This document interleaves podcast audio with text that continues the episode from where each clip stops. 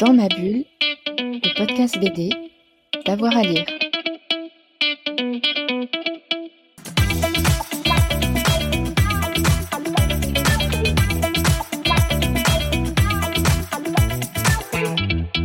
Bonjour à tous et à toutes, bienvenue dans ce nouvel épisode de Dans ma bulle, votre podcast 100% BD avec avoir à lire. Aujourd'hui, on vous emmène à la rencontre de Wilfried Lupano qui vient de nous proposer Viking dans la brume. Il nous parle de ce nouvel album, il nous parle également des vieux fourneaux et il est avec Fred Michel. Bonne écoute.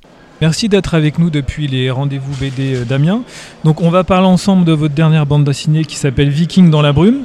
Donc Viking dans la brume, c'est euh, en fait une histoire où on suit le quotidien des Vikings et où on retrouve euh, leur vie, c'est-à-dire qui est faite de ripailles, d'incendies de village, euh, plein de super choses. Voilà. Donc est-ce que vous pouvez nous en, parler un petit peu Comment elle est née et pourquoi les Vikings Vous êtes passé du loup au vieux et maintenant vous allez aux Vikings. Pourquoi les Vikings? Ben, ça m'a intéressé, euh, c'est une civilisation qui m'a intéressé. J'ai commencé à m'y intéresser pour un autre projet que j'ai fait juste avant qui s'appelle euh, la Bibliomule de Cordoue. Euh, et hum, ça se passe à peu près à la même époque, c'est-à-dire vers le 9e, 9e siècle, 10e siècle. Et ce qui m'a intéressé, c'était que c'était une civilisation qui avait disparu et qui était présentée comme forte, avec une mythologie structurante, puissante, etc et qu'elle avait disparu parce qu'elle s'est dissoute euh, dans le christianisme. Et euh, euh, ça m'a intéressé de prendre comme point de départ un père qui essaie de transmettre les valeurs et les traditions de sa civilisation à son fils, mais qui voit bien que ça ne prend plus tellement parce que le monde est en train de changer, que il voit bien que son mode de vie euh, est de plus en plus difficile à pérenniser. Et pourtant euh, ben, ils n'arrivent pas vraiment, ces vikings-là, ils n'arrivent pas vraiment à changer d'option. quoi. Et en ça, je trouvais qu'ils nous ressemblaient pas mal. Euh, dans cette, euh, dans cette vision du mur qui se rapproche et de cette incapacité à, à mettre un coup de gouvernail pour faire autre chose parce qu'on ne sait pas faire autre chose en fait. Oui, en fait ça correspond un peu à notre époque par rapport à l'écologie, par rapport à la politique, au changement de société. Hein. Exactement, c'est ça. Donc c'est ce qui m'a intéressé. Et après, ça faisait longtemps que j'avais envie de faire de la bande dessinée à gag, mais sans sans abandonner pour autant euh, une structure d'histoire, parce que moi c'est ce que j'aime bien faire. Oui, parce que l'idée en fait c'est qu'il y a toute une série de gags, un peu comme des strips, et tout ça, ça construit euh, une histoire au final. Oui, c'est ça, c'est de la fausse BD à gags, parce que les gags ne sont pas indépendants les uns des autres, ils se suivent malgré tout, et euh, l'ensemble raconte une histoire avec un début, un développement, une fin. voilà, donc ça, ça peut très bien ressembler à une aventure en bande dessinée classique, sauf qu'elle est découpée en petites tranches. Et euh, dans votre bande dessinée aussi, vous laissez la place, une, grande place aux femmes Oui, bah évidemment. Euh, qui sont souvent euh, cyniques d'ailleurs par rapport, par rapport aux hommes. Qui bah, elles, jugent, elles jugent le mode de vie de leurs hommes. Elles les voient partir pendant des mois en mer. Elles les voient revenir avec les bras chargés de trésors et de richesses. Et, de... et elles savent évidemment que tout ça, c'est pour la plupart le produit parfois du commerce, mais très souvent du pillage et donc euh, du meurtre, euh, etc. Et elle porte un regard euh, sur tout ça.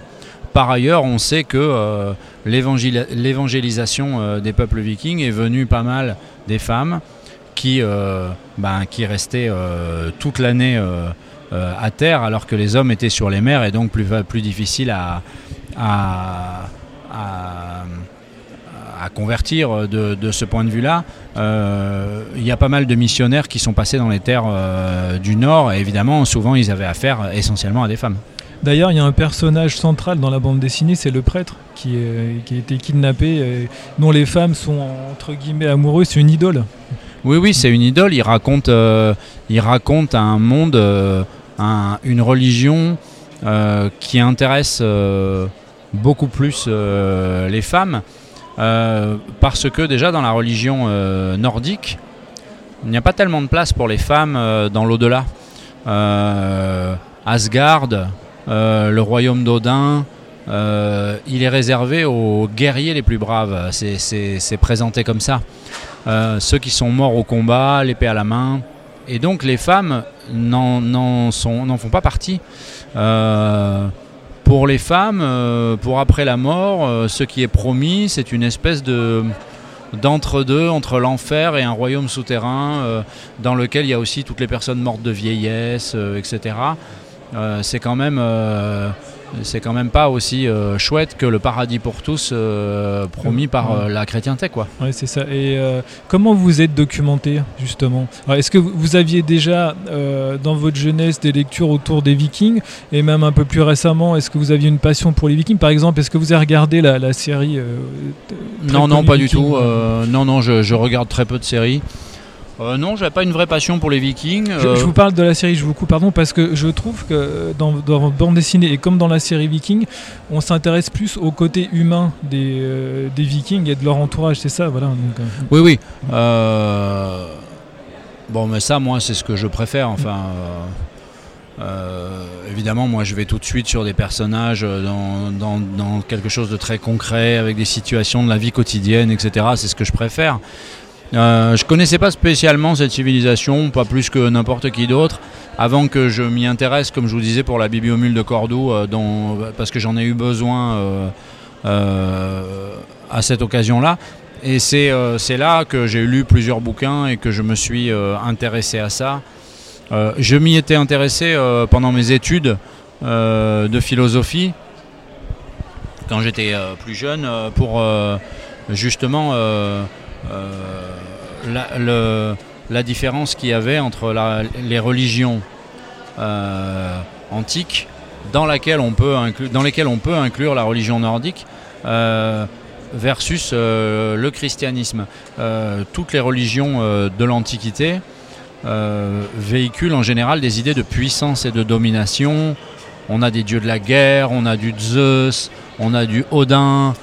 Euh, c'est des personnages souvent très virilisés, détenteurs d'une très grande puissance et souvent associés à l'image du guerrier. Le, le christianisme arrivait en rupture par rapport à ça, avec un, un- un dieu des faibles et des opprimés, des malades, plus dans la compassion. les derniers seront les premiers, etc. etc. Et c'est ce dieu-là, contre toute attente, euh, qui, euh, qui s'est imposé dans l'Occident, etc. Donc euh, c'est intéressant d'un point de vue philosophique, quoi, évidemment. Et j'avais approché cette civilisation-là à ce moment-là, mais sinon je ne connaissais pas euh, spécialement euh, plus que ça cette, euh, cette civilisation. Alors justement pour écrire, comment vous avez procédé? Parce que euh, on n'est pas dans la même écriture, le même genre d'écriture que Lou en slip ou dans les vieux fourneaux. Est-ce que c'est plus compliqué pour vous? Alors c'est un exercice plutôt Ah, ça a marrant vraiment rien à voir. C'est du gag en demi-page. Je, je, c'est, en plus, c'est du gaufrier, c'est-à-dire euh, la structure des cases est toujours la même. Euh, je m'autorise jamais plus de 6 cases. Donc ça va de 1 à 6 cases maximum. Euh, deux gags par page. Les, gags se suivent et se répondent. Il y a, il y a des running gags euh, tout au long de l'album.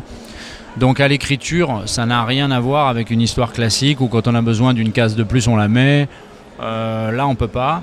C'est beaucoup plus technique. Le, le gag, il faut euh, créer une situation, la développer, avoir une chute, voire une contre-chute. Il y a plus de contraintes. Euh, c'est très, ça ce ne sont que des contraintes. Euh, Et l'exercice est mais au bout d'un moment, c'est de là que vient le plaisir. Quoi. Euh, et, et- et la contrainte fait inspiration aussi. C'est ça qui est intéressant dans cet ça la exercice. nourrit, oui. Ouais, ouais, ouais. Vraiment, euh, moi, ça me. C'est un mode d'écriture qui me plaît beaucoup. Et euh, comment vous avez travaillé au quotidien? C'est-à-dire qu'au départ, vous aviez déjà l'idée globale ou ça s'est construit au fur et à mesure? Non, non, je voyais déjà à peu près ce que je voulais faire. J'ai réfléchi à une ambiance globale. Euh, J'avais l'idée d'un, d'un- sur un album, arriver à raconter tout un raid, c'est-à-dire commencer par le départ et, et finir par le retour au village, et donc tout ce qui se passe entre-temps. Euh, voilà, et après je me laisse porter aussi par les situations. Quand j'in- quand j'invente une situation, une situation en amène une autre. Euh, je, je développe toujours à partir de là, quoi. Et comment ça se passait avec hasard qui euh, s'est chargé du dessin? Vous, vous étiez souvent euh, en, en train d'échanger, de- d'être en accord, désaccord? Comment ça Ah se oui, oui, c'est c'est, euh, c'est essentiel quand on fait de la bande dessinée à gag comme ça, parce que c'est de la mécanique de précision. Il faut vraiment régler euh, chaque, chaque gag, euh, chaque case de chaque gag. euh, mais bon, euh, en fait, c'est mon frère, euh, au hasard, le dessinateur. On habite dans la même ville, on se connaît bien. C'est plus facile. Donc, on a eu la possibilité de se voir souvent pour, pour avancer là-dessus. Quoi. Donc, finalement, c'est c'est assez simple, mais pouvoir être souvent dans la même pièce pour faire de la bande dessinée comique, c'est quand même pratique. Euh, on gagne pas mal de temps, on fait des mimiques, on fait des pauses, on, on dessine ensemble tous les deux, on cherche des plans, des idées euh, au moment du storyboard. Et, euh, Donc vous avez participé au storyboard aussi. Ouais, ouais, c'est bah, obligé quand on fait du comique, c'est obligé parce que c'est souvent le comique est généré par un point de vue, en fait, un cadre, etc. Et donc, il, il arrive souvent qu'au moment de l'écriture, j'en ai une petite idée, quoi. Voilà. D'accord. Et donc là, euh, venez de nous dire que vous avez adoré travailler sur cette forme de contrainte. Il y aura un tome 2, c'est ça? Il y aura un tome 2, il est écrit, pas encore dessiné. euh, il va sortir en 2023, probablement au deuxième trimestre, je pense. On sera dans la même veine?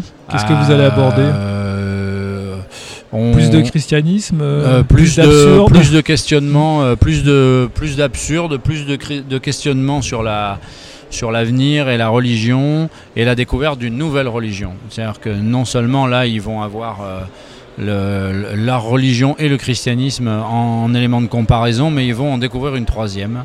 Euh, voilà, donc euh, tout ça les amène bien loin. Et la série est prévue en combien de tomes? Elle n'est pas, Elle est ouverte, elle tout est est- pas est prévue en un certain nombre de tomes. c'est une proposition qu'on fait aux lecteurs et c'est les lecteurs qui décident s'ils en veulent ou s'ils en veulent pas. hein. On va parler aussi un petit peu des, des vieux fourneaux parce que vous avez travaillé dessus. Il sort euh, à, à l'automne, je crois, c'est ça, non? Oui, oui, en novembre cette année, il y aura euh, euh, le tome 7 des Vieux Fourneaux qui s'appelle Chaud comme le climat. Ils sont Et- toujours aussi énervés? Euh, encore plus. Euh, c'est un album qui est rouge et euh, avec un cocktail Molotov sur la, sur la couve. Donc c'est un album extrêmement vénère. Euh, à peu près tout le monde se bagarre dans cet album. Il y a aussi un grand incendie. Euh, c'est un album assez, euh, assez vénère. ouais, ouais. Décidément, les incendies, euh, ça vous connaît entre Bah, les vikings. oui, oui, euh, oui, je sais pas ce que j'ai en ce moment. Je sais Vous avez envie de j'ai. mettre le feu Ouais, probablement. Mm. C'est probablement psychanalytique. Et il y aura aussi un album du Loup en slip, euh, le tome 7 également, qui s'appelle Le Loup en slip s'arrache, euh, qui sort le même jour que, le- que Les Vieux Fourneaux. Voilà. Très bien. Bon, on et, reste- le, et, le, et le deuxième film des Vieux Fourneaux, Ah, oui, ça, c'est qui sort le 17 août, euh, qui est en train d'être fini de monter là. Et voilà, qui s'appelle Bon pour l'asile, euh, qui sort euh, le 17 août. Voilà. Et vous avez participé au film? J'ai écrit le scénario, comme, comme Comme le, le scénario premier, du ouais. premier. Voilà, je fais le scénario du film. Et un réalisateur? Christophe Duturon, le même réalisateur. C'est à peu près la même équipe. hein. On n'a pas changé grand-chose. Et euh, est-ce que vous avez. euh, c'est un scéna- scénario original ou est-ce que vous avez assemblé plusieurs euh, bandes dessinées? C'est assez largement original. Je suis parti de, des idées principales du tome 5 qui s'appelle Bon pour l'asile. Mais j'ai j'ai fait beaucoup plus inédit que dans le premier film, justement parce qu'aujourd'hui la, la, la série a beaucoup plus de lecteurs que quand on a fait le premier film. Et en fait, je me suis dit que c'était aussi dommage euh, de ne pas proposer aux gens d'aller voir quelque chose qu'ils ont euh, pas déjà lu quoi euh, que, que- qui retrouve les personnages l'ambiance certaines phrases certaines punchlines et certaines situations euh, des, des livres mais aussi qu'ils aient aussi un petit peu l'impression de lire un nouvel album euh, des vieux fourneaux en voyant le film quoi que ça soit pas simplement la même chose Donc, dans le, le premier film, ils étaient plus euh, dans un aspect euh, vacances sud de la France. Et là, on- ça va se dérouler où en fait? Là c'est entre Paris et le village natal des vieux fourneaux qui s'appelle Montcœur D'accord. Voilà. Et donc, ils sont toujours aussi énervés. Ils vont. ah oui oui bah là ils il y aura aussi des formes de raid comme. Non, mais ils sont confrontés à une nécessité d'hébergement de réfugiés et, et ça va mettre le bazar euh, dans leur vie et dans, le, et dans la vie du village.